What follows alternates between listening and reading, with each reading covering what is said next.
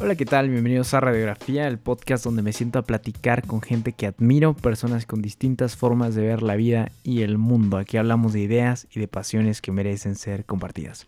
¿Cómo están? Hoy es lunes 8 de febrero de 2021. Como siempre, espero que estén teniendo un excelente día y les deseo un gran inicio de semana.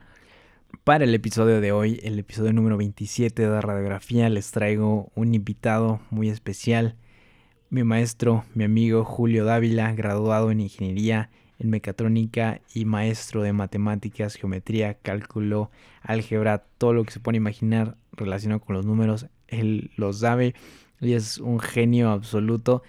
Pero además de ser un genio, es realmente una gran, gran persona y un gran amigo. Y es por eso que cuando me disponía a hacer este episodio en relación con las matemáticas, inmediatamente pensé en él por lo que me gustaría reiterar mi saludo y mi agradecimiento con él por su disposición y, haber participado en este, en este programa que me parece fundamental en la vida de todos nosotros, que es el reconciliarnos con, las matemáticas, por más que ya no formen parte de nuestra vida académica, que sí lo sean de nuestra vida diaria y, y qué mejor que sea de, una forma eh, útil y una forma que, que nos guste. Entonces, en este episodio no nos detuvimos en el aspecto técnico de lo que son las matemáticas, de que, es el, álgebra, la geometría, ni la tabulación, ni, ni nada de esos conceptos matemáticos que seguramente ya no recuerdo, sino que hablamos de la importancia de las matemáticas en la vida, más como una, más que, que como una materia escolar, sino como algo que te enseña a pensar de cierta forma y cómo eh, usas eh, las matemáticas en tu vida diaria, por más que no te des cuenta. Pero sin duda creo que es, eh, esa es solo una parte de lo que hablamos, porque obviamente tratamos sobre la historia de, Julio, de cómo empezó a dar clases desde esa edad tan, tan joven, desde los 14 años, y, cómo se enamoró de, de, enseñar, de ver en la enseñanza una oportunidad para cambiar el mundo y cambiar la realidad de, muchos, de muchas personas, muchos jóvenes, niños, adultos, que, que, tenían una concepción errónea de, las matemáticas. Y, es, y en eso me gustaría introducir el siguiente tema, ¿no? que es la importancia de los buenos profesores en nuestra vida, porque cuántas materias no nos pudieron haber arruinado profesores que no tenían el talento ni la motivación para enseñar y, creo que es algo, me gustaría que, se, que eso se convierta en algo en lo, que, en lo que se queden con este episodio de la importancia de los buenos profesores, que, Julio lo, lo, lo representa perfectamente y es una persona apasionada, entregada, que, que, hace las cosas por amor y no por obligación. Eh, y creo que es algo que todos debemos aplicar no solo para para en este caso como un profesor, sino para nuestra vida diaria, todo lo que hagamos, hacerlo con esa entrega y ese em, amor incondicional a, a, lo que sea que estén haciendo, si eres eh, doctor, si eres eh, ingeniero, si estudias una licenciatura, si estudias derecho, arquitectura, lo que sea. todo lo que hagas, hazlo siempre con pasión.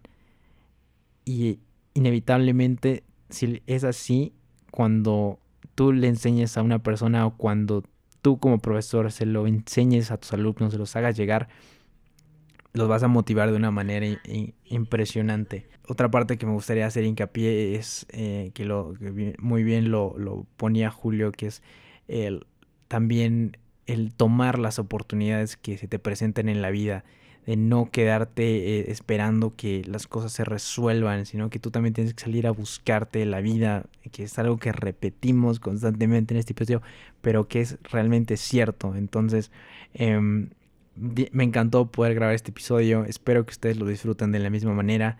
Gracias por estar aquí otro lunes, eh, este programa, radiografía. Eh, acompáñenos en este viaje, quédense hasta el final y díganme qué tal les pareció en Radiografía Podcast, donde como siempre los invitamos a la discusión, el debate, la reflexión. Y pues nada, eso me parece que, es todo. Eh, disfruten el episodio, reconcíliense con sus matemáticas, amen todo lo que hagan. Y nos estaremos escuchando la próxima semana con otro invitado, otra invitada, aquí con ustedes, el episodio 27.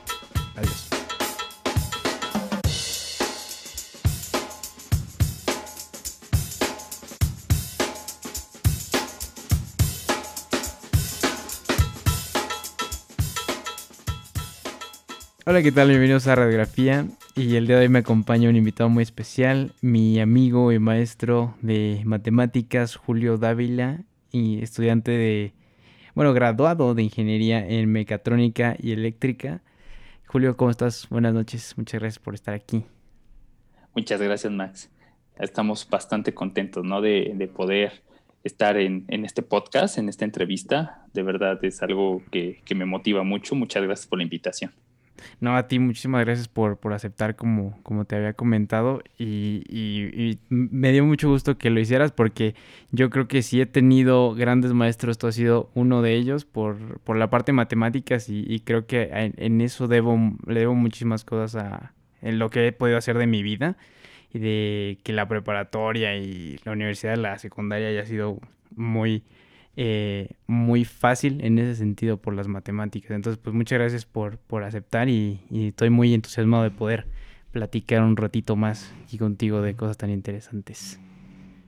Muchas gracias, Max. De verdad me, me alegra que, que haya sido un paso en tu vida escolar, las matemáticas haya sido algo muy sencillo, porque realmente tenemos como ese cliché, ¿no? De, ay, es que las matemáticas, no, ya no quiero estudiar porque mate la odio, mate no me gusta. Y aún recuerdo, ¿no? Cuando trabajábamos juntos, eh, me llegaba a decir, ah, es que esto lo vi en la escuela, pero lo hice de esta forma y creo que fue más fácil y le entendí perfecto, ¿no? Entonces eso, eso me, me motivaba y decía, bueno, qué bueno, porque mi trabajo está sirviendo de algo. Creo que eh, sí está ayudándole a los alumnos, que ese es el objetivo, y que están viendo las cosas de una manera lógica y más sencilla, ¿no?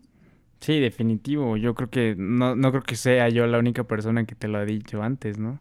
De que le has ayudado y, y yo creo que algo tan importante como, como las matemáticas, ¿no?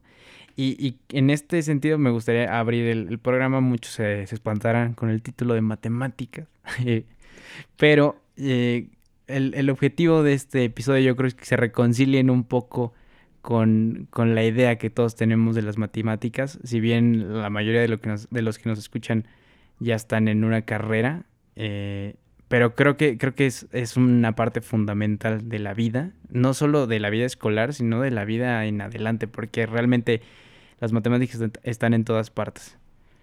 Claro, sí, ¿no? Y como lo dices, realmente, aunque hay carreras que tienen más énfasis en matemáticas que otras, en realidad las matemáticas están en todo, ¿no? El claro ejemplo está matemáticas financieras, cómo vas a mover tu dinero, cómo vas a invertir, ¿no? Eh, es algo tan sencillo o las eh, finanzas personales, tan solo, ¿no? De repente personas hemos visto, ¿no? Famosos que se han quedado en la ruina porque aunque tienen los millones, no administran adecuadamente bien su dinero y, y eso los ha hecho caer en bancarrota y es matemáticas. Recordemos que, que, las mentes lógicas siempre van a tomar decisiones más firmes o más con un mejor sentido, por decirlo así. Y eso, te, las matemáticas te van a ayudar a, crear eso, ¿no? No es simplemente como lo platicamos hace rato, no es nada más resolver ecuaciones y que la X y que la Y, no, o sea, es la estructura que te va inyectando para que tú vayas viendo la vida de esa forma, ¿no? Teniendo una estructura adecuada y con eso tomar una decisión eh, correcta. Sí, sí, sí, sí.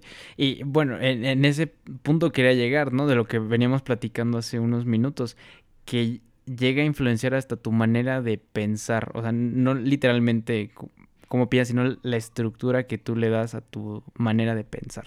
Entonces, creo que es algo muy interesante. Entonces, eh, pues vamos a empezar.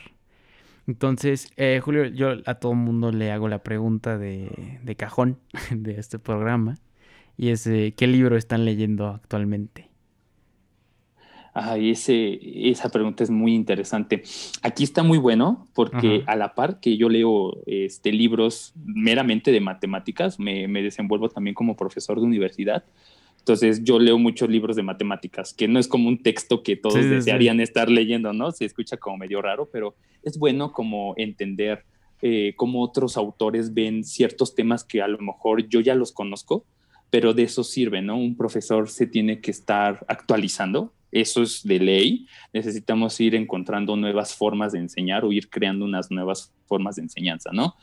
Pero si hablamos un poco más de literatura personal, el libro que actualmente estoy leyendo, digo, por mi encierro, este, se llama Francesco, Una vida entre el cielo y la tierra.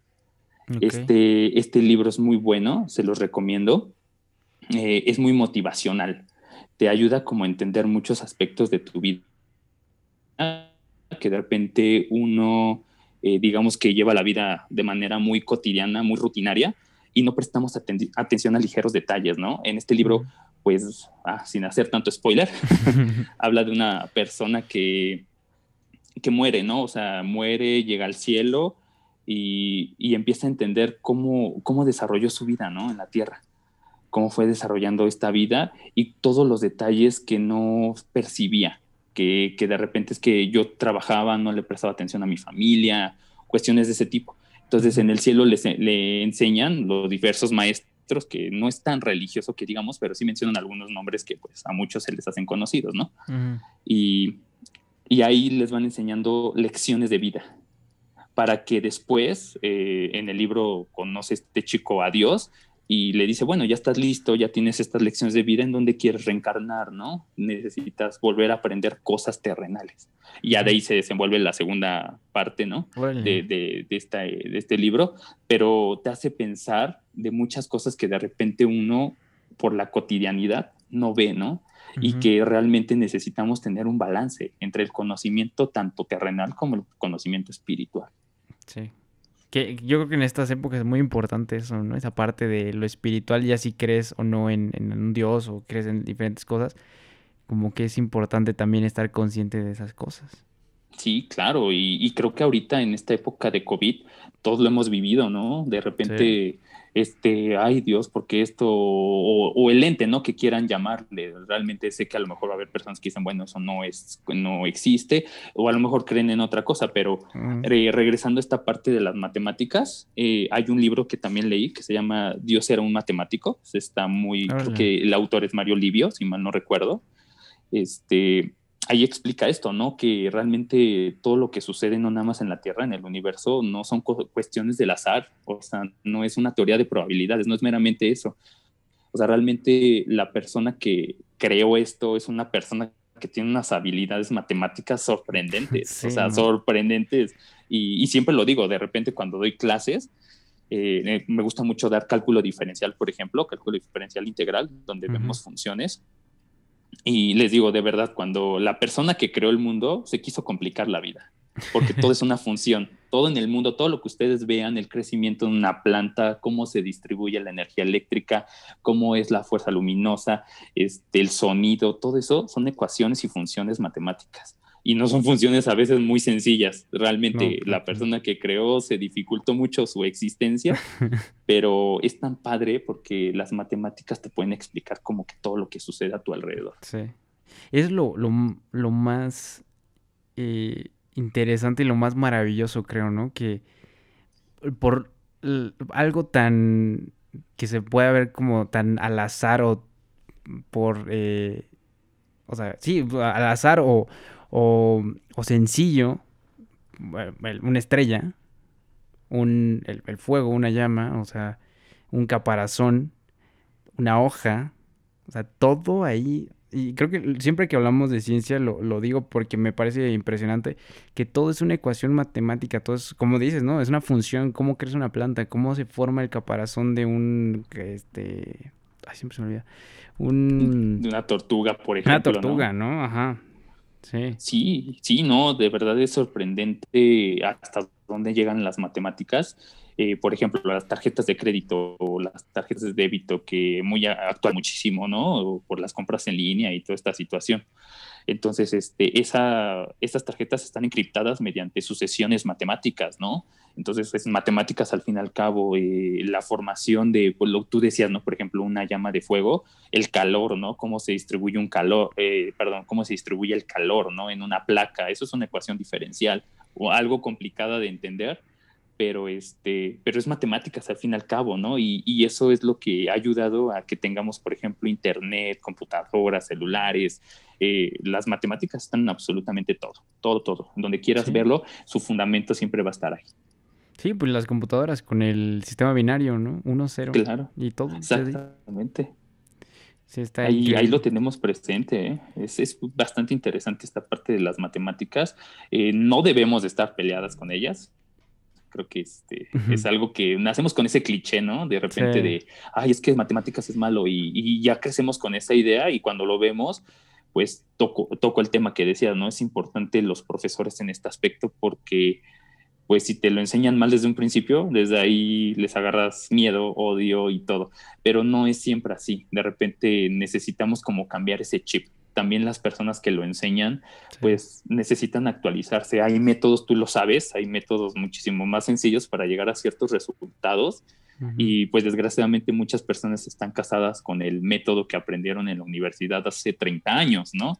Y pues tú sabes que en esta era virtual, este, la información crece exponencialmente, ¿no? Entonces, ahorita yo te podré decir cómo resolver cierta cosa, pero en dos minutos a lo mejor hay un método más sencillo por la cuestión de la actualización de la información. Sí, y eso iba a mi, mi siguiente pregunta con lo que comentabas acerca del, otro libro que estabas leyendo sobre matemáticas duras, ¿no? Y, y yo te quería preguntar si realmente había una forma distinta de... Bueno, si lo ponemos así, imagínate que es uno más dos es tres, ¿no? Y eso dice un autor. Pero ¿a poco hay una forma distinta de ver el 1 más 2? Por eso que decías de las perspectivas. No sé si puedas hablar un poco de eso porque se me hace súper interesante. Sí, claro. Este, por ejemplo, ese ejemplo que tú me estás dando de 1 más 2 es igual a 3. Realmente sí depende de qué perspectiva la veamos, ¿sale? Porque eh, a lo mejor yo de una forma, eh, desde el punto de vista matemática de ingeniería, yo te digo 1 más 2 son los símbolos, ¿no? Y es un símbolo que tiene una representación de un valor. Pero a lo mejor si yo se lo digo a una educadora, una educadora de preescolar, te va a decir, a ver, es un frijolito y son dos frijolitos, entonces tienes tres frijolitos. Entonces, eh, sí, de verdad la perspectiva de las personas te pueden hacer cambiar de parecer en el sentido de que te pueden enseñar las cosas de diferente forma. ¿no? Eh, yo tuve maestros igual, ingenieros, maestros licenciados en física, en matemáticas, y sus tres formas de enseñar matemáticas eran totalmente diferentes y con cuál me ubicaba más, ¿no? Por ejemplo, la forma de pensar de un ingeniero es muy práctica, es muy práctica, es muy estructurada. Un físico te va a enseñar la teoría, te va a enseñar el fundamento, la base, el matemático igual te va a enseñar su lenguaje, su jerga, ¿no? Que a lo mejor de repente para entenderlo con un chico de 16 años es cuando dicen, ay, no, este término no lo entiendo, bye, no me gusta, ¿no? Pero si el ingeniero te dice, a ver, esto es así, punto, ya, ya obtuviste el resultado, y ya después te explica como el fundamento, ya es ahí en donde está lo padre, ¿no? Sí, sí, yo recuerdo que, lo padre, sobre todo cuando estamos viendo ecuaciones, ahorita se me fue el término, pero, o sea, el parábolas, eh, bueno, ese tema, como, como, ¿cómo se llamaba? No lo recuerdo. La graficación. Sí, sí, bueno, graficación, graficación que ves cómo cambiando un valor va cambiando la forma. A mí eso, o sea, cuando veías ya eso, o sea, cómo cambiaba, a mí me, me parecía fascinante esa parte. Y, y creo que es mucho, mucho lo que dices, ¿no? Sí, claro, ¿no? Y, la verdad es que las funciones, eso que tú mencionas, las funciones están en absolutamente todo, todo, todo, todo. Porque, el, por ejemplo, en las finanzas, cómo se comporta la bolsa, el valor del dólar, el precio del petróleo, todo eso es una función. Y el poder analizar ese tipo de funciones y poder hacer predicciones, te da un sustento, pero para poder hacer eso se necesita tener conocimiento matemático, para poder tener un sustento y con base a ese sustento tomar una decisión o hacer una proyección, ¿no? Eh, en la vida diaria, como lo decíamos, ¿no? Las matemáticas financieras, este, en algo más complicado, ¿no? Como diseñar un auto, eh, no, las matemáticas están presentes en absolutamente todo, ¿no? Sí, sí, entonces más, es más o menos de lo que vamos a hablar y es interesantísimo.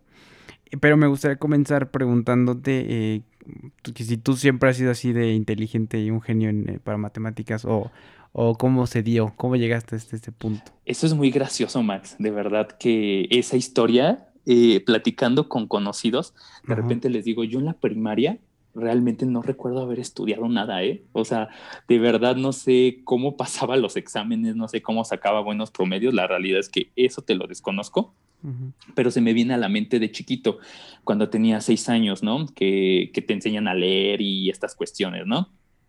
Me acuerdo que a mí la lectura me costó muchísimo trabajo, de verdad, me costó mucho trabajo, eran peleas con mis papás y es que esto es así, pero cuando me enseñaban a sumar, o sea, de volada lo hacía. Me acuerdo que mi, mis tareas incluso de matemáticas de sumas y restas básicas, así con los frijolitos y los dibujitos, los hacía yo solito y el leer era, híjole, complicadísimo, ¿no? Entonces, este, ahí fue cuando me empezaron como que a gustar. Eh, en donde vi un mayor auge de esto de las matemáticas fue en tercero de primaria. Ahí me empezaron a gustar un poquito más, porque pues empezamos que con las fracciones y todo este tema, ¿no? Y pero el auge, el auge, el auge bueno fue en secundaria en secundaria, este, pues algo tenía claro, ¿no? Que las matemáticas eran lo que me iban a gustar el resto de mi vida y de que si yo quería estudiar algo era algo que tuviera números. No iba a estudiar algo que no tuviera números. Yo quería estudiar algo que, que enfocara las matemáticas. Entonces, en esa época, pues el Internet eh, no era como una herramienta muy adecuada, ¿no? Eh, no era muy fácil de obtenerla, era muy cara. Entonces, yo quería como potencializar mis, mis habilidades en matemáticas. Entonces, dentro de mi creatividad se me ocurre agarrar una sección amarilla. Y en la sección amarilla encuentro la escuela de matemáticas y, cuando yo investigo para poder ingresar a esta escuela, me llevo la sorpresa que este, en esa época pues no, no tenía los recursos necesarios para poder ingresar, ¿no? Entonces yo esperé el tiempo, eh, de verdad que agradezco mucho el apoyo, ¿no? De, por ejemplo, tú conoces a Ani, ¿no? De Ani, de, de verdad, ella fue la que me impulsó a esta parte de los números y, le agradezco infinitamente su, apoyo y su confianza que me tuvo, ¿no? Y, ella me da la oportunidad de ingresar a esta escuela. Me dice, mira, yo veo que tú eres habilidoso en esta parte, este, ayúdame, o sea, yo te pago la escuela y tú ayúdame a calificar. Enséñale a, escribir números a los niños pequeños. Entonces ahí en donde empiezo a aprender. ¿Cuántos años tenías ahí? Híjole, Max, no me lo van a creer muchos, pero tenía 14 años. Empiezo a trabajar en una escuela de matemáticas enseñando a contar niños, a, los niños, perdón, enseñando a contar, a escribir números a los 14 años. Entonces mi meta era clara, era alcanzar los niveles altos en el menor tiempo posible. Y sí, realmente mi avance fue, fue muy rápido. Es ahí en donde yo básicamente ya me empiezo a curtir en matemáticas. Empiezo a aprender todo lo que sé de matemáticas y al mismo tiempo pues estaba en la secundaria y trabajaba. Entonces fue donde fui fortaleciendo estas habilidades. Pero no es algo con el que haya nacido, sino fue algo con lo que yo me di cuenta y que yo busqué la oportunidad o el modo de poder potencializarlo. ¿Y qué era lo que te gustaba de, matemáticas? O sea... Me gusta mucho, de repente les digo las bromas a mis alumnos, ¿no? De, de que si las matemáticas fueran mujeres ya me hubiera casado en dos horas, ¿no? Pero es que me encantan su perfección más. O sea, son tan perfectas, son tan estructuradas, son tan lógicas, te explican absolutamente todo. Entonces, eso es lo que a mí me atrae, ¿no? De que no hay como tientas, no es como de, pues más o menos o tal vez, no, no, no, o sea, es este el resultado o es este, o es este, o es esto, o sea, son muy puntuales. Y es lo que les digo de repente a mis, a mis alumnos, a mis amigos incluso, este, la rama de las matemáticas que no me gusta mucho y, siempre va a ser, yo creo que así es la probabilidad, ¿no? Porque es la única rama en donde es, a ver, es probable que suceda esto, y, pero pues quién sabe, ¿no? Entonces no me gusta esa parte de las mates, ¿no? Que son muy tentativas. Me gustan más que sean cuadradas en ese aspecto, ¿no? Que se encasilla en un punto y ese es un punto de partida para tomar una decisión. Bueno, entonces, eh, a esa edad ya estabas completamente seguro que ibas a estudiar algo relacionado con números, pero ¿por qué estudiaste esta ingeniería eh, mecánica y eléctrica? Eso está muy bueno, ¿eh? También, esa, esa historia está, está, interesante debido a que yo cuando entro a la prepa, eh, entro directamente a una prepa que ofrece una carrera técnica. Entonces esta carrera técnica está enfocada a la parte de ingeniería. Entonces la carga de física y mate que teníamos era diferente a otras prepas. Y me gustó, la verdad lo disfruté mucho, aprendí muchas cosas buenas, una de las mejores épocas de mi vida. Pero yo estando en prepa, digo, bueno, o sea, ¿qué quiero estudiar? Y yo apostaba por estudiar actuaría. A mí me encantaba mm. actuaría, todo el mundo me decía, Julio, tú estudias actuaría, tú debes de estudiar actuaría, tú tienes ese don para las mates, te gusta, las disfrutas y estudia eso, ¿no? Y e investigué y me llamó muchísimo la atención. La realidad es que esa carrera eh, me gustó muchísimo, lo intenté, pero pues bueno, uno es joven, de repente se tiene que acatar a las reglas, ¿no? O a las decisiones que muchas veces tus papás te dicen. Y este, pues yo quería hacer examen para, para la UNAM, para actuaría. Pero mis papás de repente mencionaban, no, pero es que está muy lejos, ¿por qué te vas hasta allá? Bueno, la estudio en la UAM no, pero es que ya llevas un enfoque de ingeniería. Y, la ingeniería no es que no me guste, sino no es la carrera que a lo mejor hubiera puesto en primer lugar, era como mi segunda o tercera opción. Eh, me encanta mi carrera ahorita, pero sin embargo yo creo que hubiera sido más pleno en una carrera 100% de matemáticas, ¿no? y, digo, ingeniería todos también sabrán, ¿no? Y más mecánica y eléctrica en este caso, pues todo es matemáticas, todos son físicas y son mates aplicadas, entonces por eso también la disfruté mucho. Desgraciadamente, algo que pasa aquí en México del por qué no estoy directamente enfocado en la industria, eh, en México la parte de ingeniería no está tan enfocada al diseño, al diseño y de la utilización de las mates, está más eh, enfocada a la manufactura en México. Mm. Por ejemplo, si yo hablo de un ingeniero en Estados Unidos, es otro nivel. Ellos son los que piensan. Desgraciadamente en México los ingenieros somos los que manufacturamos lo que hacemos que ellos ya hicieron. Entonces, eso es lo que no, no, no me late mucho de la ingeniería aquí en México, pero en general la materia, o más bien la carrera, está totalmente enfocada a, números, ¿no? Entonces, pues yo dije, bueno, está bien, actuaría a lo mejor lo puedo estudiar después, y pues ingeniería me, me, agrada por la parte matemática, y por eso es que la disfruté mucho. ¿Y no te arrepientes de, de esa, haber escogido esta ingeniería? Pues no, ¿eh? la realidad es que me ha ayudado también a, hacer varias cosas que, que, pocas personas incluso de repente quieren hacer o, que pueden entender hacer. Entonces a mí me, me gusta esa parte, eh, me gusta más de la ingeniería porque te da un enfoque de cómo funcionan las cosas. Y con eso aunado a un fundamento matemático es impresionante, ¿no? O sea, del por qué ahorita yo aprieto un, este, un switch y prende la, la lámpara. ¿no? O sea, entender todo, todo el comportamiento físico para que eso se dé y más aparte ese comportamiento físico tenga un fundamento matemático es genialísimo, o sea, está, está padrísimo. Sí, sí, sí. Pero no, no, no me arrepiento. Qué bueno. Sí, sí, sí, porque, bueno, como me dijiste, ¿no? En un inicio que las dos decisiones más importantes de tu vida son este, cuando te casas y lo que vas a estudiar. Claro, no, y es que esas decisiones no, no, las podemos echar para atrás, ¿no? La, la, carrera, por ejemplo, ahorita que estoy trabajando en el hospital, digo, ay, Dios, o sea, me dicen que soy como el niño en dulcería, ¿no? O sea, quiero todo. O sea, veo a, a, los médicos y digo, ay, hubiera estudiado medicina, creo que era muy buena. Pero en ese entonces, este, yo veía, me, bueno, el típico cliché, ¿no? De medicina está saturada, saturadísima. Sí, pero pero en realidad no es así, ¿eh? O sea, si, si de verdad ves, está saturada de médicos generales, pero de médicos especialistas son poquitos. O sea, realmente, por ejemplo, en el hospital en donde estoy, es el único hospital en donde tenemos a un médico que hace microcirugía, por ejemplo. Y dices, no hay, no hay especialistas de esos en el Estado de México. O sea, no estamos saturados. Lo que pasa o lo que sucede aquí es de que no hay mucho médico especialista. Sí, nadie se quiere aventar 13 años en la escuela. Claro, sí, y, de repente también el gobierno pues no, no facilita esas oportunidades, ¿no? Para que todos tengan especialidad. El 20 o 30% que sale de, de, medicina general, pues son a los que les dan chance. Y de ese 30%, quítale el 15% de los recomendados, de los, eh, de los dedazos, de los directores y de todo, ¿no? Entonces es complicado entrar a una especialidad pero si lo hubiera visto así o alguien me lo hubiera explicado así, yo creo que sí me hubiera ido por medicina, ¿eh? totalmente. Sí. Wow.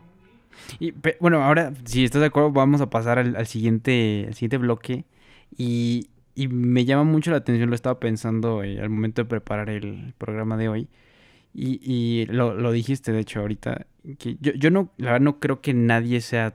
No creo que nadie sea tonto como para decir, ay, soy tonto y no, no se me dan las mates. O, o, no, yo las, las matemáticas y yo no nos llevamos. No, eso no se me da. O sea, creo que es muy importante eso que mencionaste de que y con, es, es, es, mucho el peso de quién te la enseñe o cómo te lo enseñen. Y, y, está este cliché, ¿no? De que las matemáticas son dificilísimas, de que, te, de que tienes que estudiar muchísimo. Entonces no sé si nos podrás retomar ese tema que habías dicho ya tú en la parte tanto de alumno como de maestro que te tocó específicamente trabajar con jóvenes, eh, bueno, en, en, esa edad de eh, preparatoria secundaria, que es cuando ya todo el mundo, no, yo ya no quiero saber nada de mate, está cañón. No sé si puedas hablar un poco de eso. Sí, claro, eh, eso está muy padre. Realmente tocaste el tema indicado. muchos piensan que las matemáticas son complicadas, ¿no? Y la realidad es que no, no son así. Depende mucho quién te las enseñe y la forma en que te las enseñe. Porque eh, me topé con muchos maestros, muy buenos maestros, eh, se me vienen a la mente muchos, y, tenían una forma de enseñar tan creativa, tan única, pero para que puedan enseñar matemáticas adecuadamente, las tienen que vivir, o sea, las tienen que estar sintiendo y deben de hacer las suyas. O sea, te debe de gustar, no enseñar matemáticas nada más porque de verdad no encontraste a lo mejor otro trabajo o a lo mejor no tienes otra cosa que hacer. No, o sea, enseñarlas por gusto, por pasión. O sea, si a ti, y creo que no nada más en la enseñanza, sino en general, en cualquier carrera o en cualquier todo, o sea, si tú lo haces con pasión, lo vas a hacer adecuadamente y lo, vas a hacer mejor que, nadie. ¿eh? Y, eso es lo que yo me daba mucho cuenta, que yo como estudiante me daba, eh, hacía ejercicios y decía, bueno, a ver, probablemente mis alumnos en ese entonces ya lo pensaba así, que era algo como bien absurdo, ¿no? Tenía 15 años y tenía alumnos. Entonces de repente decía, creo que a lo mejor cuando yo enseñe este tema, aquí ellos van a tener duda en esto, en esto, en esto, en esto, porque yo lo tenía.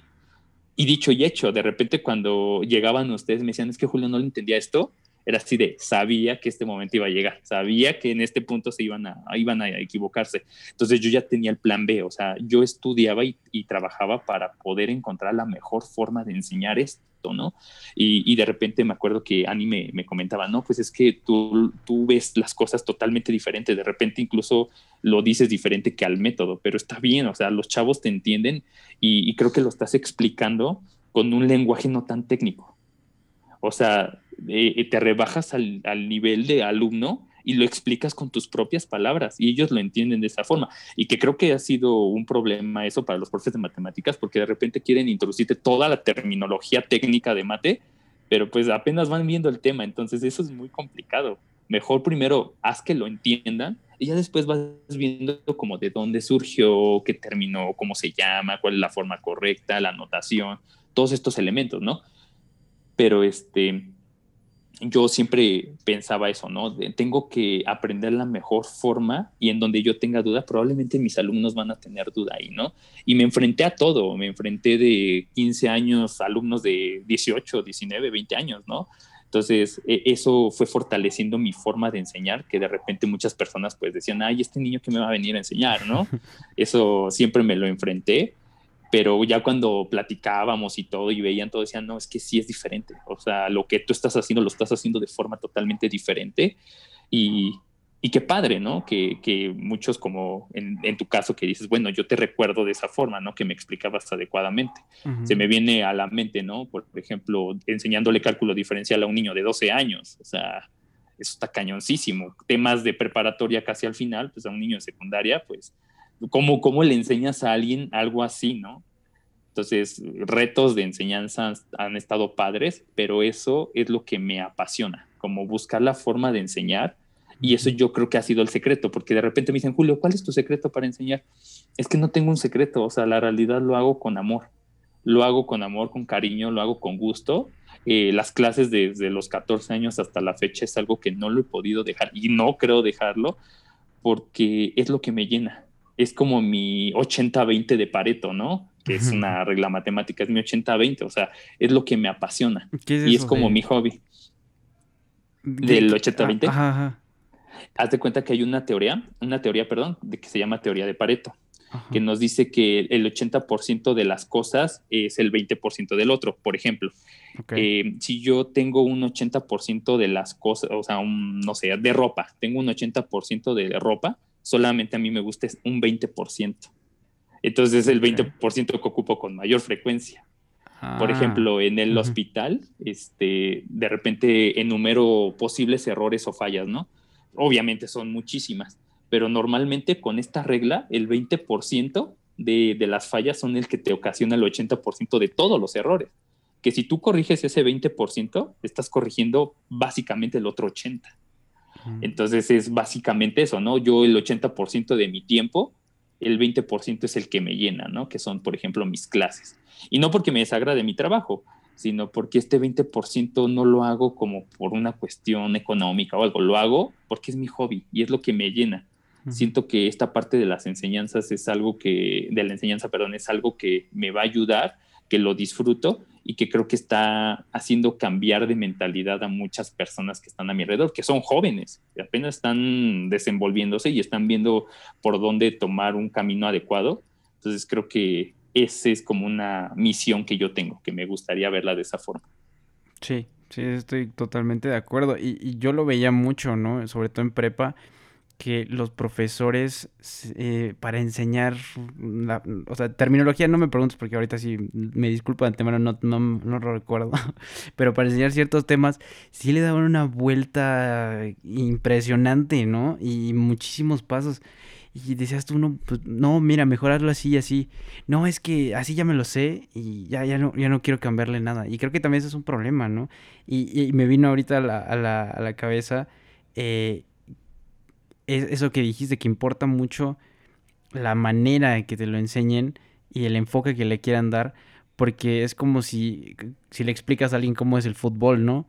O sea, no le, no le empiezas diciendo, no, pues pon, párense aquí eh, alineados y yo voy a patear un balón y si ya te doy en la cara, pues perdóname, ¿no? Pues así dime quién va a querer jugar fútbol, ¿no? Claro. O sea, entonces, eh, eso es importantísimo, ¿no? Sí, la, la forma en la que te la enseñen y la apertura que también los profesores pueden llegar a tener, ¿no? Hay muchos maestros o profesores que no sé por qué situación, pero no tienen esa apertura, esa así, a ver, mis o a ver, profe, yo lo vi de esta forma y lo puedo hacer así. No, no, no, lo tienes que hacer a mi forma y, pues ni modo, o sea, si puedes, bien. Y no, creo que esa no es la, no es la forma correcta, ¿no? Creo que todos, eh, es una cosa buena de las matemáticas que tiene muchos caminos para poder llegar al, al resultado correcto. Mientras esos caminos estén enfocados a un fundamento matemático, creo que los pueden ocupar. ¿eh? O sea, realmente encasillarse en una sola cosa, lo único que hacen es que el alumno se aferre a una sola cosa, que no lo haga adecuadamente, o darle muchas vueltas, ¿no? Por ejemplo, el, el de las parábolas, lo que mencionabas. graficarla con tres puntos es suficiente, no necesito más cosas. Y muchas personas o muchos profesores están casados con la tabulación. Entonces, no es que esté mal, sino desgraciadamente ese es el método que explicaron o que entendieron más bien ellos en la universidad, en la prepa, que fue hace 20 años, ¿no? Entonces ahorita ya hay algo nuevo. Eso algo nuevo es importante que un profesor se esté actualizando, porque puede haber nuevos descubrimientos, nuevas técnicas pedagógicas para poderlo enseñar. O sea, lo que tú sabes no es la sabiduría absoluta ni lo único que va a existir. Necesita uno tener la firme convicción de actualizarse para que pueda tener nuevas formas de explicar, ¿no? Y de esa forma podamos llegar a los alumnos y vean que las matemáticas no son complicadas. Lo complicado es cómo te las están enseñando. Sí. Y, humildad, ¿no? Porque muchas veces que dicen, no, pues yo, yo así me lo sé y así, solo, o sea, solo es por este camino, ¿no? Y yo creo que es importante, tanto para los maestros como para todos en la vida, tener esta noción de que no sabes todo y de que nunca vas a saber todo y que siempre puedes aprender cosas nuevas, ¿no? Esta humildad de reconocer pues, yo sé que no sé todo, ¿no? Sí, claro, la verdad es que e, ese punto es muy importante, el ser humildes en todo momento, porque pues si de repente creen que por ser profesores tienen todo, ¿no? Todo, toda la información y lo saben al, al 100%.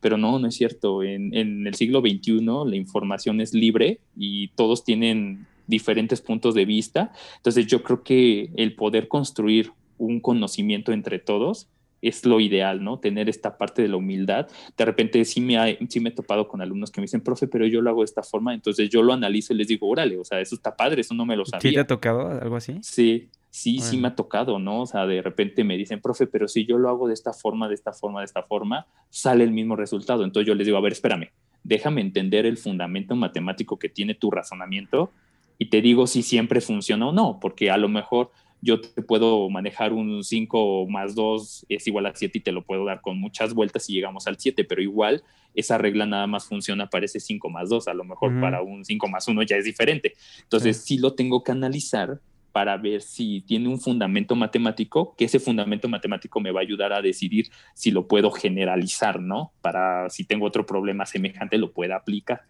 Entonces, si eso funciona, les digo, sí, puedes ocuparlo. Si tú ya lo entendiste de esa forma, o sea, qué padre, porque estás viéndolo desde un punto de vista que yo no he podido a lo mejor verlo, o tus compañeros no, pero estás en la forma adecuada, ¿no?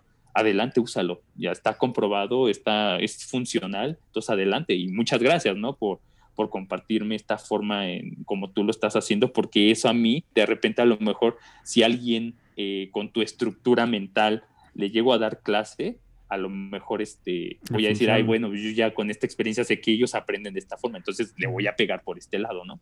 Sí, sí, sí. Y ahora que hablamos de los estudiantes, ¿has tenido algún alumno en algún, en algún momento que, que haya empezado clases así diciendo odio matemáticas, no lo entiendo, soy una piedra? y haya terminado el curso o, lo que sea, eh, o sea, diciendo, no, pues yo me quiero dedicar a esto, ¿algo así te ha tocado presenciar? Sí, sí, muchísimo, ¿eh? Este, a lo mejor tú conoces a, esta chica, ¿no? Eh, en donde trabajaba, a Sofi Borunda, no sé si la recuerdes. Esta chica este, estaba igual, ella llegó de intercambio porque se cambió de, escuela, como esta escuela tiene muchos, muchas sedes, este, ella se cambia a donde yo estoy y ella me contó una vez, ¿no? En, confianza, me dice, no, pues es que en donde yo estaba antes me decían que yo no servía para matemáticas, que yo no era buena para matemáticas y que jamás iba a ser buena para matemáticas, ¿no? Y cuando escuche esta, esta anécdota ella se va a acordar, ¿no? O sea, de verdad me decía así, y dice, yo lloré y, y estaba estresada y yo dije, ay, no, vaya, yo no quiero mate. Entonces, yo trabajé con ella, te contaré que como siete años, o sea, crecí con ella, es una de mis mejores amigas. y, y, hoy está por terminar actuaría. Entonces, es una chica que, que, de repente le decía, no, que no eras buena, o sea, no, pues es que contigo me ayudaste a entenderla de otra forma y nos hicimos muy buenos amigos, ¿no? Ese es uno de los casos, por ejemplo. Tengo otro, ¿no? Cuando empecé a dar clases de una forma más profesional, por decirlo así, tenía eh, una alumna eh, que me decía, no, profe, es que la mis que tenía antes, o sea, no, no la entendía, no la entendía y no le voy a entender, ¿no? Entonces, este, eh, por algunos azares del destino, esta Miss deja la escuela, me, me, dejan a cargo de todos los grupos y les doy clase a esta chica en específico, ¿no? Y me dice, profe, ¿qué carreras tienen matemáticas? Quiero estudiar algo que tenga que ver con matemáticas. Eso ya me lo dice un año después. Y me dice, porque es que la verdad usted como me las hace ver, o sea, no era tan difícil y ya las entiendo. Entonces, como que les empezaron a agarrar amor. Ese grupo, bueno, en esa época, eh, ese grupo en general, o sea, los amores de mi vida realmente, eh, muchas cosas buenas, personas que no eran buenas en mate se hicieron buenas en mate, personas que no le entendían a mate le entendieron a las mates, pero era por esa parte, ¿no? De repente me criticaban mucho de, es que tú, Julio, te, te comportas como alumno. Les digo, es que de esa forma yo les llego a ellos. O sea, si yo llego todo cuadrado, si llego todo así en mi plan de profesor, lo único que voy a hacer es que se van a aferrar y no van a aprender. O sea, no se trata de eso. Tienes que llegarle al, alumno de tal forma de que te vea como tu amigo y que te vean como tu amigo y que tengan ese conocimiento, ¿no? Entonces, en específico, esa generación, este, no, la amé, la adoré y, muchas personas que ahorita les di clases en esa época, ahorita ya están por escoger carrera, ¿no? Universitaria y muchos ya están por estudiar ingeniería, actuaría, licenciatura en contabilidad, o sea, cosas de mate. Y digo, qué padre porque creo que la labor de un profesor, y yo lo veo desde ese punto de vista, es la única forma en la que yo puedo aportar un granito de arena a la sociedad. ¿No? De, poder dar un poquito de conocimiento o de experiencia a las personas que se están formando, porque realmente a las personas que estoy formando son los futuros doctores, arquitectos, comunicólogos, licenciados en Derecho, y la realidad es que yo no sé si los azares del destino me hagan que me vuelva a encontrar con ellos de un ámbito más profesional, ¿no?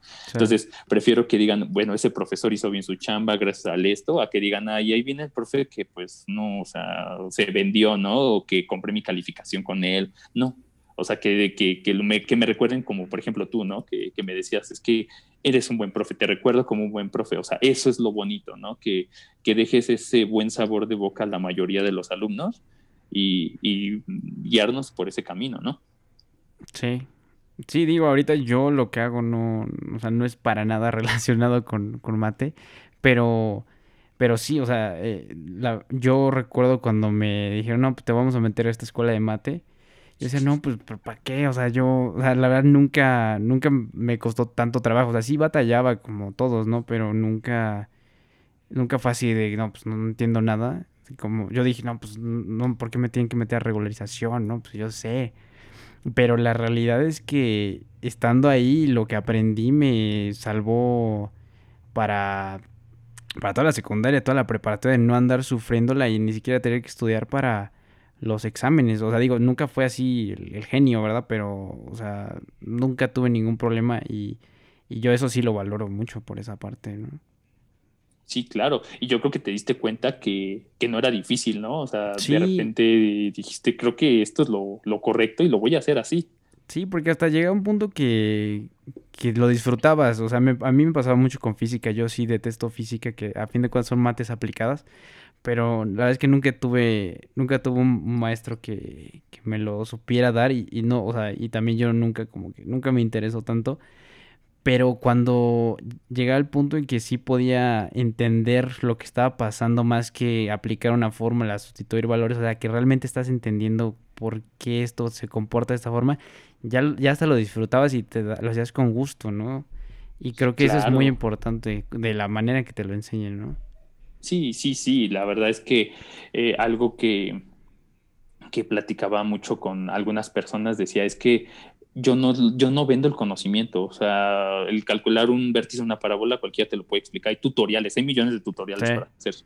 Lo que yo te vendo es mi técnica, mi técnica de cómo lo enseño, de cómo puedo hacer que las personas les trate de gustar un poquito más las mates, porque algo que decía sí es muy, muy cierto, ¿no? Eh, si, si no te las enseñan adecuadamente, si vive un niño frustrado desde preescolar, desde primaria y secundaria, o sea, prepa, igual si se encuentra alguien así, se va a frustrar toda su vida y van a decir, mates a mí no me sirven y no las quiero jamás en mi vida, ¿no?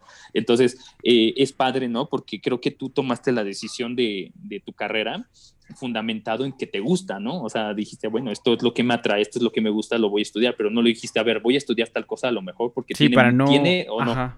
Sí, sí, para no toparme con matemáticas, ¿no? O sea, no, no fue así. Exactamente. Sí, ¿no? Y eso es el peor error, ¿no? Retomando el punto, ¿no? De la carrera y el casarse son de las decisiones más importantes de tu vida. Entonces, si, si tú no escoges una si tú escoges una carrera por miedo, o sea, no estás siendo pleno porque no sabes o no estás desarrollando todas tus habilidades. A lo mejor si eres bueno en mate, nada más que no lo has desarrollado. Y a lo mejor pudiste llegar a ser un excelente físico nuclear, ¿no? Por ejemplo, pero pues nunca te diste cuenta de eso porque realmente no tuviste una educación adecuada, ¿no? Nada más fuiste como llevándola, llevándola y pasaste y listo, ¿no? Pero sí, conozco muchas personas que dicen, es que yo voy a estudiar X carrera porque pues, no me gustan las mates y mejor no, no me meto en esos líos, ¿no? Pero creo que la mejor decisión que se puede tomar es aquella que, que la haces por cariño, ¿no? Que dices, bueno, sí me gustan las mates, pero pues no, no es algo que yo me veo haciendo, ¿no? Las entiendo, sé y qué onda, pero no, yo me voy por este camino, o viceversa, ¿no? A lo mejor, me, por ejemplo, a mí me apasiona mucho la historia, ¿no? Me gusta mucho la historia, pero no es algo que a lo cual yo me dedicaría, o sea, no sería así como de, ay, voy a estudiar licenciatura de historia, no, o sea, me gusta, leo al respecto, pero hasta ahí lo hago como hobby o sea, lo que me apasionan son las cosas que tienen que ver con números, pues me voy sobre ese camino, ¿no? Sí. eso es lo más importante.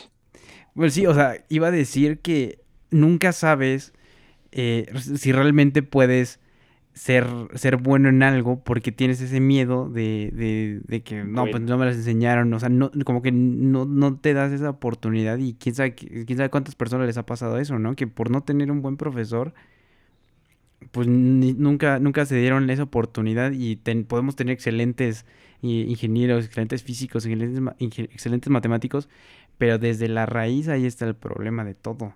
Y eso es, sí, claro. preocupante. Y que, y que mira, o sea, he conocido también el otro, la otra cara de la moneda, he conocido personas que dicen, es que yo quiero ser ingeniero en tal cosa, pero de verdad hay veces que, que no se les dan los números, o sea, por más que quieren, no se les dan. Entonces, hay veces que sí depende mucho también incluso de la, como de la, ¿cómo te podría decir?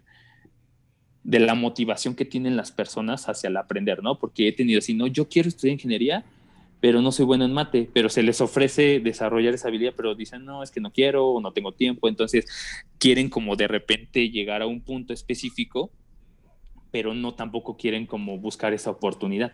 Entonces, aquí en la vida, en todos momentos, las oportunidades se tienen que ir potencializando, se tienen que ir tomando para poder ir desarrollando ciertas habilidades, ¿no? Y, son decisiones, son decisiones que, que al principio se ven como bien básicas. O sea, yo la realidad nunca hubiera pensado que el checar una sección amarilla me, me iba a, llevar a todo esto, ¿no? realmente yo de repente veía la universidad en donde trabajo y digo, ay, ¿cuándo daré clases en esta universidad? O sea, pasaba. Y cosas del destino de Dios, llámale como gustes pero a, a, los dos meses me hablan, no, es que el papá, el papá de una exalumna, o sea, es, eso es lo padre, ¿no? Porque de repente eh, la gente ve tu trabajo, ¿no? Y, y, no dices, bueno, nada más soy un simple profesor, ¿no? O sea, la gente te observa y de alguna forma estás presente en ellos, ¿no? Dicen, eh, me, me marca, ¿no? El papá de una exalumna que tuve en esta escuela, me dice, es que a mí se me abrió la oportunidad para estar en tal universidad, pero este, pues realmente no puedo porque aquí estoy de tiempo completo y esto, y se me vino a la mente que tú, que te gusta y que eres bueno y todo, te voy a recomendar para que entres a esta universidad. Y yo, wow, o sea, jamás hubiera pensado que a mis, cuando yo entré ahí a mis 24 años, iba a estar dando clases en una universidad con profesores que la verdad son maestros, que, que tienen igual doctorado, que son especialistas en su materia este, un simple mortal de licenciatura iba a estar dando clases con alumnos de 20 años y yo con 24, ¿no? Entonces, eso era lo que a mí me motivaba y decía, no, o sea, si entré aquí, debo de hacer las cosas de la mejor forma, tengo que transmitir el mayor conocimiento posible y tengo que, que buscar la forma fácil, ¿no? Para pescarlos y que ya los pesque, ahora sí, ya encaminarlos, ¿no? Porque es eso, tienes que pescarlos con algún método fácil y eso, y dicen, bueno, o sea, creo que si este profesor tiene una idea diferente, vamos a darle el chance de a ver cómo nos explica. Y ese es el truco, ¿no? De, de tratar de engancharte a los alumnos para que lo vean fácil y ya de ahí seguirte. Sí, sí, definitivo. Y, y algo que te quería preguntar es, bueno, tú eres un excelente profesor, o sea, en eso no me, no me queda la menor duda. Pero no sé, ¿qué, puede hacer una persona que, que, dice, que puede estar escuchando este programa, ¿no? Y dice, bueno, yo, yo, eh, se me dificultan mucho las matemáticas, no he tenido buenos profesores. O sea, ¿de qué manera se puede ser autodidacta en algo, eh, pues no quiero decir tan difícil, pero en algo que sí necesita cierta estructura, cierta guía, como son las matemáticas, la física, etcétera? Eh, esa es muy buena pregunta, ¿eh? ¿eh? ahorita, bueno, en tiempos de pandemia, eh, pues se puede consultar muchos cursos que están, por ejemplo, YouTube, este, Udemy, por ejemplo, también, que tiene cursos muy, muy buenos. yo creo que si realmente alguien quiere mejorar, eso es lo primero que tiene que hacer, ¿no? Como tener la idea de decir, bueno, sí, a lo mejor quiero aprender, quiero ser mejor, me voy a poner a investigar, voy a ser autodidacta. Busco cursos, busco a las personas adecuadas y a lo mejor de esa forma ellos pueden ir aprendiendo nuevas formas de, hacer las cosas, de hacer los números, ¿no? De, esta misma forma igual empezar a contactar a, los profesores que a lo mejor de repente dicen, bueno, a lo mejor es difícil, pero a lo mejor eso lo están haciendo nada más en el aula, a lo mejor afuera puede ser que lo estén explicando diferente, ¿no? Entonces, pero siempre tener como esa iniciativa, tener esa iniciativa, porque si, si las personas de alguna forma no tienen esa iniciativa al aprender, y en general, ¿eh? no nada más en mate, en general, eh, si no buscan los caminos adecuados, no van a poder perfeccionarlo, ¿no? Entonces, si de repente yo veo que soy malo en mate o algo, pues voy a buscar a lo mejor un video, eh, voy a buscar a lo mejor un curso, voy a buscar o platicar con mi profesor, ¿no? Si de repente ese profesor no se presta o por alguna otra situación, habrá otro, habrá otro, habrá otro, pero siempre eh, va a haber alguien en el cual te, te, puedas confiar o que puedas ver que puedas aprender, ¿no? Si ves de repente un profe que es apasionado, pues pégate, ¿no? Pégate con él, eh, profe, ¿cómo puedo hacer esto? Maestra, ¿cómo puedo hacer esto? Y irse enfocando en ese, en ese ámbito, ¿no? Eh, se me viene a la mente mucho, ¿no? De, por ejemplo, en el TEC, cuando yo estudiaba en el TEC, también di clases ahí, ¿no? Y entonces era alumno, profesor del TEC, imagínate. Mm. Entonces yo literalmente llegaba a mi salón de clases, o sea, estaba tomando clases y a la siguiente hora a mí me tocaba estar del lado del profesor, ¿no? Entonces era bien curioso porque llegaban mis alumnos, eh, eran unas asesorías, era un, un, programa que se llama Programa de Asesorías para Alumnos de Primer Semestre, porque el tecnológico había detectado que había un alto índice ¿no? de reprobación para los alumnos de primer semestre en cuestiones de mate. Entonces ellos no querían como que hubiera deserción por ese aspecto. Entonces dijeron, pues los profes no funcionan, pues los chavos, vamos con los chavos, que esa es otra, ¿no? Si tienes alguna duda de con quién te puede orientar mejor en mate, muchas veces entre amigos el, chavo que veas que tiene todo bien, probablemente te puede explicar mejor un profesor, porque él va a hablar en la jerga de, que tú tienes, ¿no? Te lo va a explicar de una forma más fácil. Entonces, esa también es muy buena recomendación. Acércate con el chavo o amigo o amiga que, que ves que es bueno. De verdad, él te puede dar a lo mejor muchas técnicas que el profesor no sabe, pero él sí y lo está haciendo, ¿no? Entonces, este, me acuerdo que e, eso fue lo que apostó el tecnológico, ¿no? Dice, bueno, pues vamos a liberarles el servicio social y pues que estos chavos den clase. Entonces, eh, casualmente yo, yo estaba en el límite de edad porque necesitaba ser más grande o estar en otro semestre, ¿no? Entonces dije, bueno, pues me la voy a aventar, te digo, es, es esa cuestión, ¿no? De tomar las decisiones. Dije, ay, pues ya, lo que tenga que suceder, ¿qué me puede pasar? Me van a rechazar, total, de todas maneras ya estoy rechazado. Entonces lo voy a intentar. Y, la que me hace la entrevista para ser docente ahí es la que me dio matemáticas el primer semestre. Y me conocía y decía, ay Julio, sí, sabía que ibas a venir a esto. No hay problema, no, no te voy a entrevistar, eres bueno, adelante, estás dentro. Y yo así de, ah, perfecto, o sea, te digo, son de esas cosas raras de la vida. Y, y, cuando empiezo a dar las asesorías, este, o sea, yo lo hice con mucho fervor, con mucha motivación, con mucha felicidad. Y con el paso del tiempo, te lo juro, Max, no es por presunción ni nada, llenaba salones de 70 alumnos. Iban por sus bancas por tomar asesoría conmigo. Si salían un viernes a las 10, esperaban a la una de la tarde para entrar a asesoría conmigo. Entonces, eso era cuando yo veía mis salones llenos, decía, wow, o sea, de verdad, tanto impacto puedo llegar a tener con esto. Y muchas personas que decían, es que de verdad, de repente me llego a topar con conocidos del TEC más pequeños que yo, y, tengo grandes amigos de, ahí, me decían, es que tú explicabas de otra forma, Julio, ¿no? O sea, eh, en la carrera de mecánica eléctrica en el TEC, muchos chavos me decían, no, es que tú eres como nuestro límite, o sea, es así como de Julio Dávila, eh, explica mate eso, yo quiero seguir tus pasos. Y cuando abrían las convocatorias, ahí veías a los chavos metidos en las convocatorias de enseñanza porque decían, es que Julio enseña padre, yo quiero hacer eso, yo quiero aprender a enseñar de esa forma, ¿no? Entonces eso era lo padre, a mí me encantaban mucho esas asesorías, eran súper terapéuticas para mí, pero era eso, o sea, de repente muchos profesores de ahí del TEC me vetaron, porque era así de, si tomas asesorías con Julio, ni, ni vengas, ¿no? Porque te voy a, reprobar. Me vetaron, o sea, había profesores que, porque me decían los chavos, oye, ¿cómo hago este ejercicio? Y yo me acuerdo que nada más me quedaba viendo al pizarrón a mí siempre me gusta que al momento de explicar, me gusta ir un paso adelante. Cuando yo explico algo y me quedo callado, es porque yo ya detecté que me estoy equivocando en algo y creo que me tengo que detener y decir, ups, me equivoqué, ¿no? Pero si no lo hago de forma fluida. Entonces veía el ejercicio y le decía, ok, esto tiene este fundamento, se puede hacer de esta forma, de esta forma, de esta forma. Si no les queda claro, lo podemos comprobar con tal cosa. Y les sacaba como tres formas. Entonces quedan así los chavos de, no inventen, mi mis o mi profe me dijo que eso no se puede hacer. Y yo le decía, sí, claro que se puede, poder, se puede hacer porque tiene este fundamento matemático. Y si te pregunta tu mis o tu profe de eso, dile que es este fundamento y que te lo dije yo, para que no haya ningún lío. No, pues profesores dañé sensibilidades y me dijeron, este, ya no tomes asesorías con Julio. O sea, simplemente me vetaron entonces, este, les daba las asesorías, pero les firmaba alguien más, ¿no? Porque pedían las firmas de las asesorías. Ah, pero de ese tipo de cosas nos topábamos. Era muy divertido. Qué chido. Y, bueno, ya para, para casi concluir, eh, me gustaría hablar de, de más allá de, de en la parte práctica de qué manera las matemáticas han influido en tu manera de pensar, que era lo que comentábamos, ahora que estás trabajando en el, en el hospital. Y lo que, em, si puedes repetir eh, lo que habías notado con los, con los doctores, nadie se vaya a ofender si estás estudiando medicina ni nada.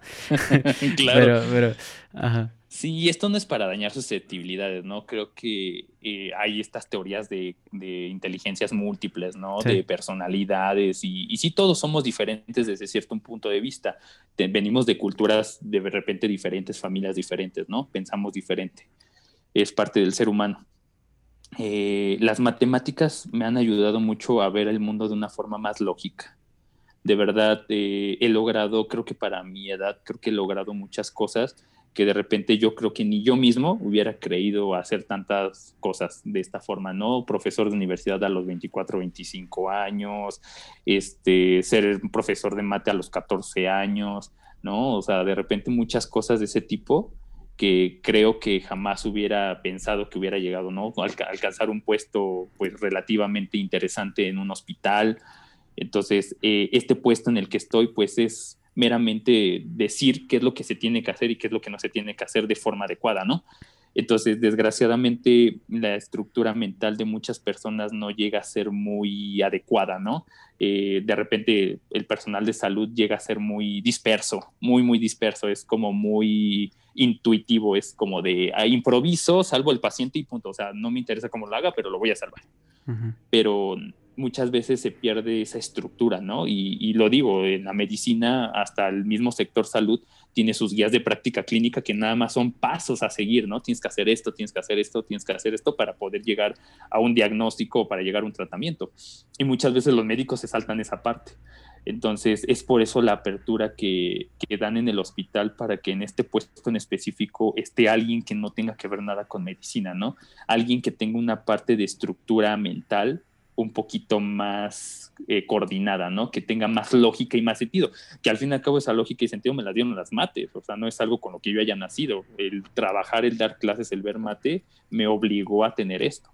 Y que de repente muchos médicos eh, ocupaban estos cargos, pero de repente pues no, no lo desempeñaban, desempeñaban de la forma más adecuada por la misma improvisación que tenía, ¿no? De repente cosas de, ah, esto no me funciona, esto no sirve, pero eran cosas que eran necesarias y que son necesarias porque estás trabajando con personas, no con, con objetos, no con máquinas. O sea, si tú tienes un error en un ser humano, es va y se muere y ya no hay de otra. En una máquina, pues total, este, se descompone y la compro, pero eh, yo creo que eh, a diferencia de una empresa, el personal médico es la persona que tiene una estructura mental un poco muy dispersa. Digo, no es por dañar susceptibilidades. Yo creo que un médico teniendo una mente estructurada sería excelentísimo, de verdad, excelentísimo, porque de repente mm, nos ha tocado, ¿no? Ver médicos pues no con una estructura desde su código de vestimenta, ¿no? O en su forma de cómo se dirige. Y de repente son buenos médicos, pero se les barren cosas básicas y el paciente fallece. ¿No? Entonces, yo creo que la estructura, el pensar lógico que te lo da las matemáticas es necesario en la medicina específicamente, ¿no? Sí, y te lo decía porque me llamó mucho la atención en, mi caso también, ¿no? Que, que, yo sí me considero una persona como muy lógica, muy, muy reflexiva, muy estructurada. Y eso me he dado cuenta hasta, te lo, te lo platiqué, ¿no? Hasta para escribir un ensayo que tiene que llevar todo, o sea, para escribir un cuento, para escribir una película, estructura de tres actos, estructura de cinco actos, o sea, todo, hay un esqueleto y una forma de hacer las cosas que yo creo que eso me lo dio mucho, en, gran medida, las matemáticas.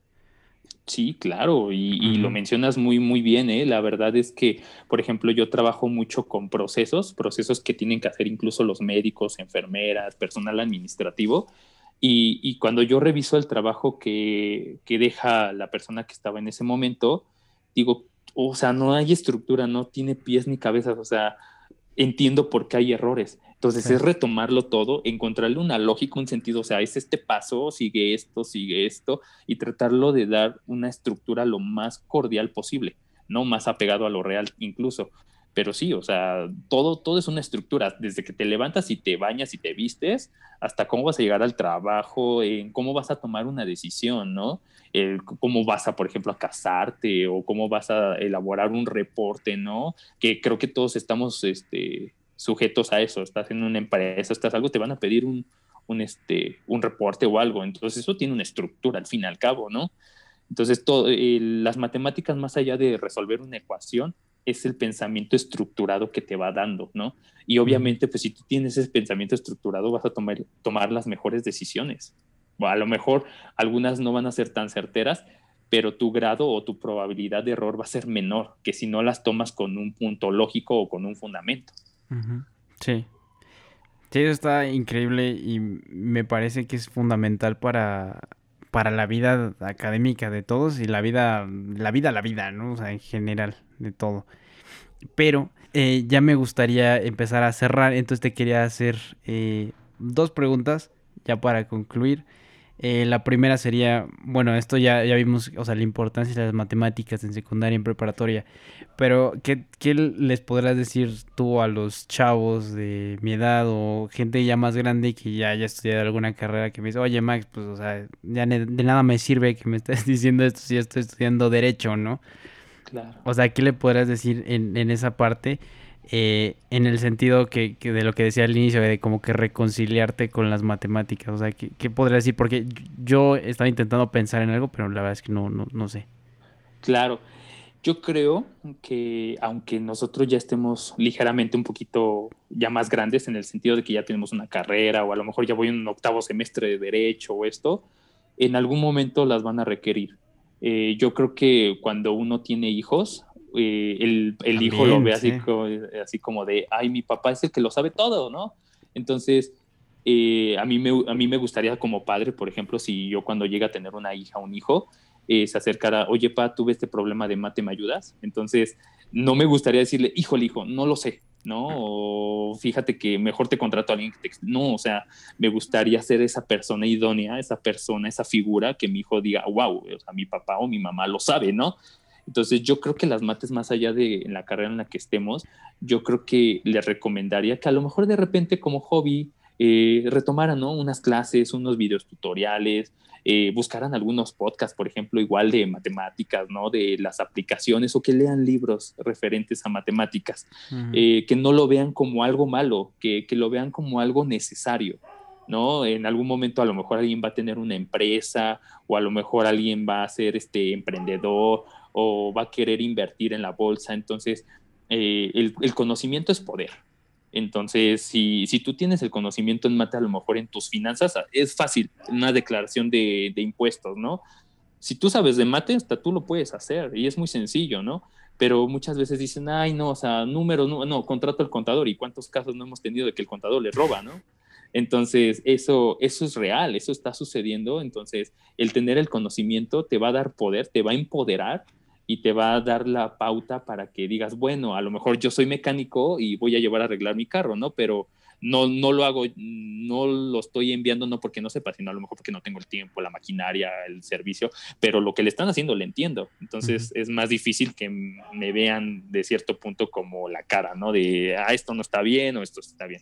Entonces, el, para poderse reconciliar con esto es quitarse el miedo de que no lo vean como algo malo. Realmente las mates no muerden, eh, pero sin embargo sí deben de estar eh, con la mayor disponibilidad de decir, bueno, no sé esto, voy a empezar, valga la redundancia, desde el principio, de lo más básico, ¿no? Y de esta forma voy a ir subiendo porque las mates son de esa forma, es una cadenita. Si no se entiende lo básico, no puedes entender lo más complejo, ¿no?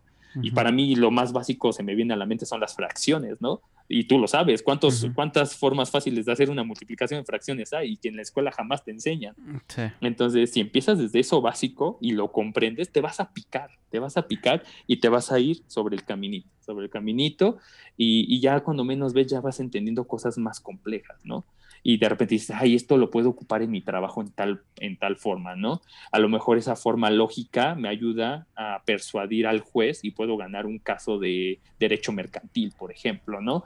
O estoy en derecho mercantil y tengo que ver facturas, entonces no me cuadra un número, pero pues ¿cómo voy a saber si no me cuadra si no se mate? Entonces, sí, sí es necesario las mates, yo creo que independientemente de la carrera o de lo que la profesión u oficio que se tenga, creo que siempre van a ser necesarias y, y se tienen que reconciliar con ellas, ¿no? Eh, para que puedan ir creando una mente más lógica y por ende puedan tomar decisiones más específicas. Perfecto. Y yo creo que algo que quedó claro, eh, sí, algo que quedó claro después de todo esto que venimos platicando es la importancia de los buenos maestros, de los buenos profesores.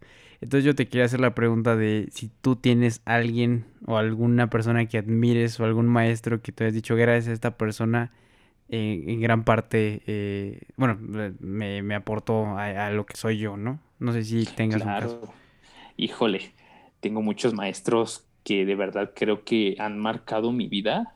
Realmente sí me han aportado muchas cosas eh, sobre todo los maestros de, que yo puedo decir maestros maestrísimos, pues Dios, primerito, ¿no? Porque él para mí creo que él les ha sido el que ha abierto mi camino y me ha puesto en los lugares adecuados y me ha dado la sabiduría que en algún momento se la dio a Salomón. Bueno, esas son cuestiones más bíblicas, pero digo, esa sabiduría, wow, ¿no? Es súper, súper genial. Para mí ese sería el primer maestro.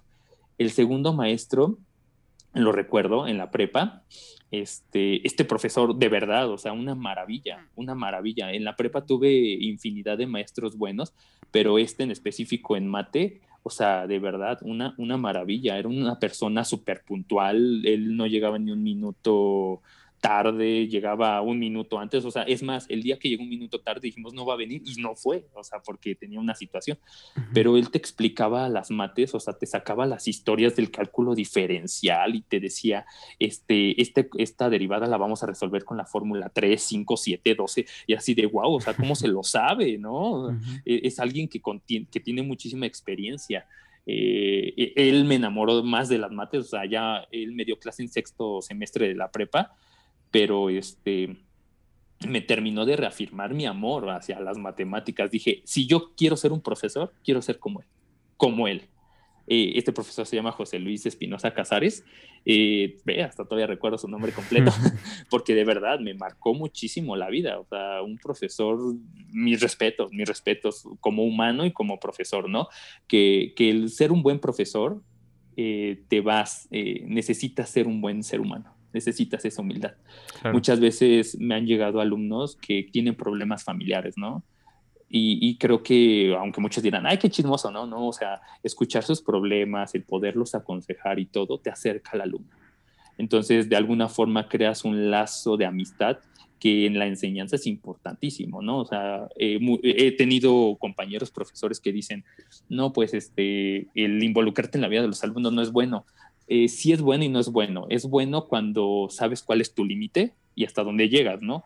Y sabes hasta dónde puedes llegar a dar una recomendación. Ya es malo cuando realmente ya hace sus problemas como propios. Entonces, se tiene que ver desde un punto profesional. Ese sería mi segundo maestro bueno. El tercero, que, también dije, wow, quiero ser como él. Eh, en la universidad tuve un profesor que se llama Joel Ibarra, este profesor este, incluso hizo su libro de cálculo, de, perdón, de, ahí se me fue el nombre, de ecuaciones diferenciales. Él lo hizo y tiene el contacto en McGrath Hill y no sé qué tanto hizo las adaptaciones de los libros de física de inglés a español, o sea, un maestrazo, o sea, era un señor que llegaba con su celular y un plumón y con eso te daba clase y te sacaba las fórmulas, la lógica, el sentido y dije, wow, o sea, qué poder, o sea, de verdad qué se necesita para poder ser así o tener ese nivel de retención o de lógica para dar una clase. ¿no? Igual tuve muchos profesores en la universidad que igual la maestra Carla Leiva, ¿no? Por ejemplo, que, que una persona súper genial para enseñar mate, súper humilde, ¿no? Que me da la oportunidad eh, de dar las clases. Igual, por ejemplo, Ana Cecilia, igual muy buena, o sea, le encantan las mates, me abrieron las puertas, les agradezco mucho pero esos serían como que los maestros que más han marcado mi vida, ¿no? Eh, maestros que les apasiona, que es lo que te menciono, les apasiona lo que hace y con esa misma pasión te enseñan. Entonces ese, te enamoran, te enamoran de la materia totalmente.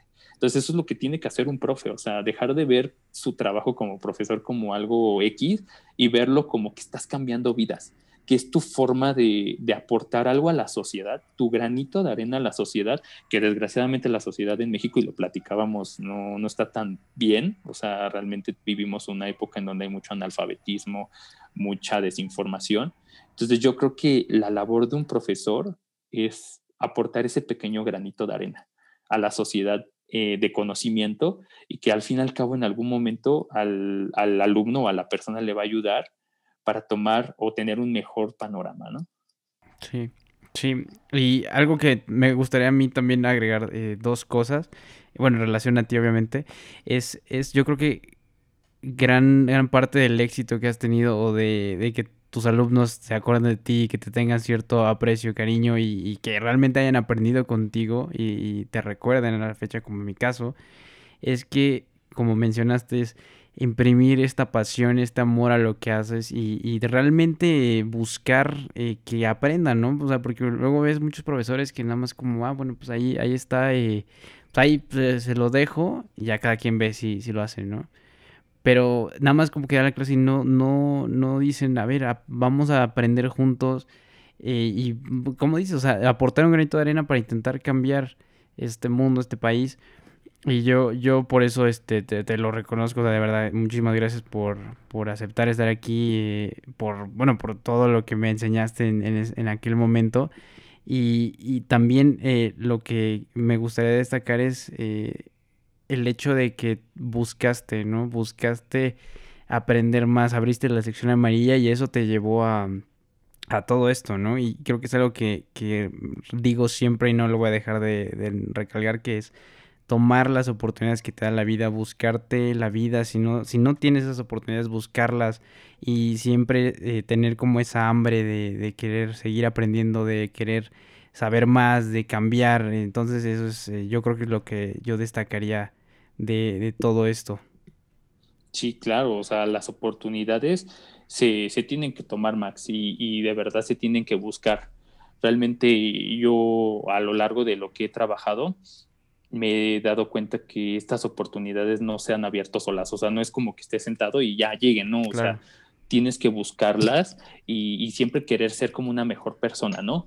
Eh, por ejemplo, la sección amarilla, igual varios trabajos se me vienen a la mente y, y, es porque yo he querido, ¿no? Digo, a ver, quiero estar en tal lado, aunque suene raro, siempre quise trabajar en un hospital, ¿no? Cuando era joven decía, ay, sí, quiero trabajar en un hospital, ser padre, ¿no? y, y, los azares del destino te llevan a ese punto, ¿no?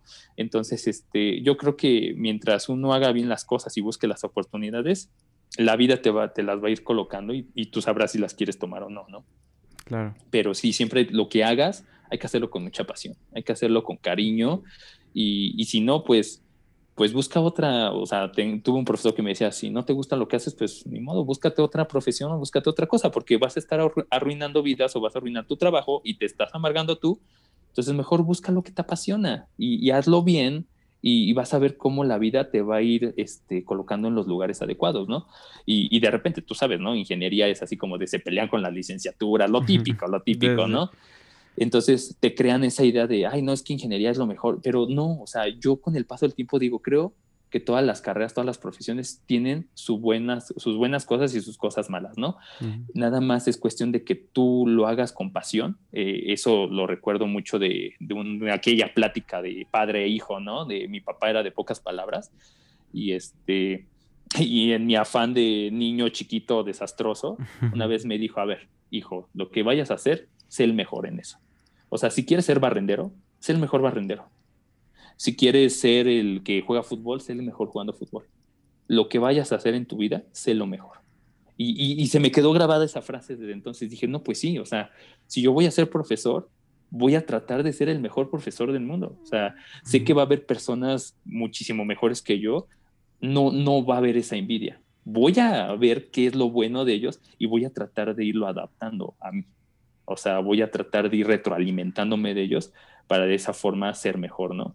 Entonces, eh, sí se necesita mucho como la disponibilidad y la iniciativa de cada quien. Claro. Sí, bueno, está perfecto. Yo no tengo más que agregar. Si tú gustas de este, decir algo más para todos los que nos estén escuchando, algo más que te gustaría decir. Que sigan sus sueños y que eh, busquen sus oportunidades. Las oportunidades no llegan solas. La realidad es que una las tiene que buscar y cuando las tenga, que no le piensen mucho que no sean tan redundantes en lo mismo, en lo mismo, no. O sea, te conviene, es esto, tómalo, porque las oportunidades desgraciadamente muchas veces no se presentan dos veces en la vida, ¿no? Entonces, este, yo soy de las personas que desgraciadamente la vida igual me ha puesto muchas pruebas, he tomado muy malas decisiones también y aprendo de ello, ¿no? Hay que aprender de esos errores y hay que hacer eh, de esos errores enseñanzas para que nosotros podamos ser mejores personas, ¿no? Y siempre hacer todo con pasión. Y bueno, Julio, para, para la gente que tenga alguna duda o le está pasando mal en matemáticas, no sé si te puedan este, contactar para alguna asesoría o que les, les ayudes en, en, lo que puedan necesitar. No sé si tengas algún tipo de contacto o algo así, un correo. Claro que sí, Max, me parece muy buena idea. Este, si en algún momento alguien tiene alguna duda, ya sea alumno, profesor o, a, o alguna otra personalidad, este, mis medios de contacto sería vía Facebook, me pueden uh -huh. encontrar como Julio Dávila, o puedes también por un correo electrónico, que sería julio dava con v arroba hotmail.com. De todas formas lo, lo pongo en la, en la descripción por cualquier cosa. Sí, si quieres claro repetir. que sí, Max. Sí, si gustan se los deletreo, sería J-U-L-I-O D de dedo A-V-A arroba hotmail.com eh, si, si desean este, contactarme vía correo electrónico o por vía Facebook, Julio Dava, Julio Dávila, perdón, y, este, y por esos medios cualquier duda, comentario, sugerencia, algún punto de discusión, eh, con todo gusto este, lo podemos estar atendiendo. Y, podemos ver eso, ¿no? De que las cosas son más fáciles, las mates son fáciles y, y sobre ese camino trabajar, ¿no? Claro, perfecto. Pues Julio, muchísimas gracias por acompañarnos aquí una hora de, de tu tiempo, de hablar con todos los, todos los seguidores de este programa.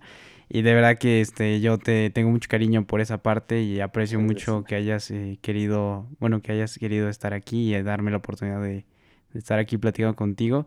Y pues desde acá un abrazo y pues muchísimas gracias otra vez por todo. No, muchas gracias a ti, Max. De verdad que me alegra que, que estés haciendo este tipo de cosas. Eh, como te lo mencionaba, es un concepto súper genial, me encantó. Y, y, la verdad, este, yo también te, te guardo en mi, en mi memoria como alguien súper inteligente y estructurado, ya ves que te lo mencionaba, este, continúa así, sigue luchando por tus sueños, sigue siendo la persona que eres y vas a ver que vas a llegar muy lejos. Muchas gracias. Y también muchas gracias a todos los que nos estén escuchando. Ya saben que este, siempre eh, los invitamos a la reflexión, la discusión. Y ya nos estaremos escuchando la próxima semana con otro invitado, otra invitada. Así que buen amor, buena vida, buen trabajo. Adiós.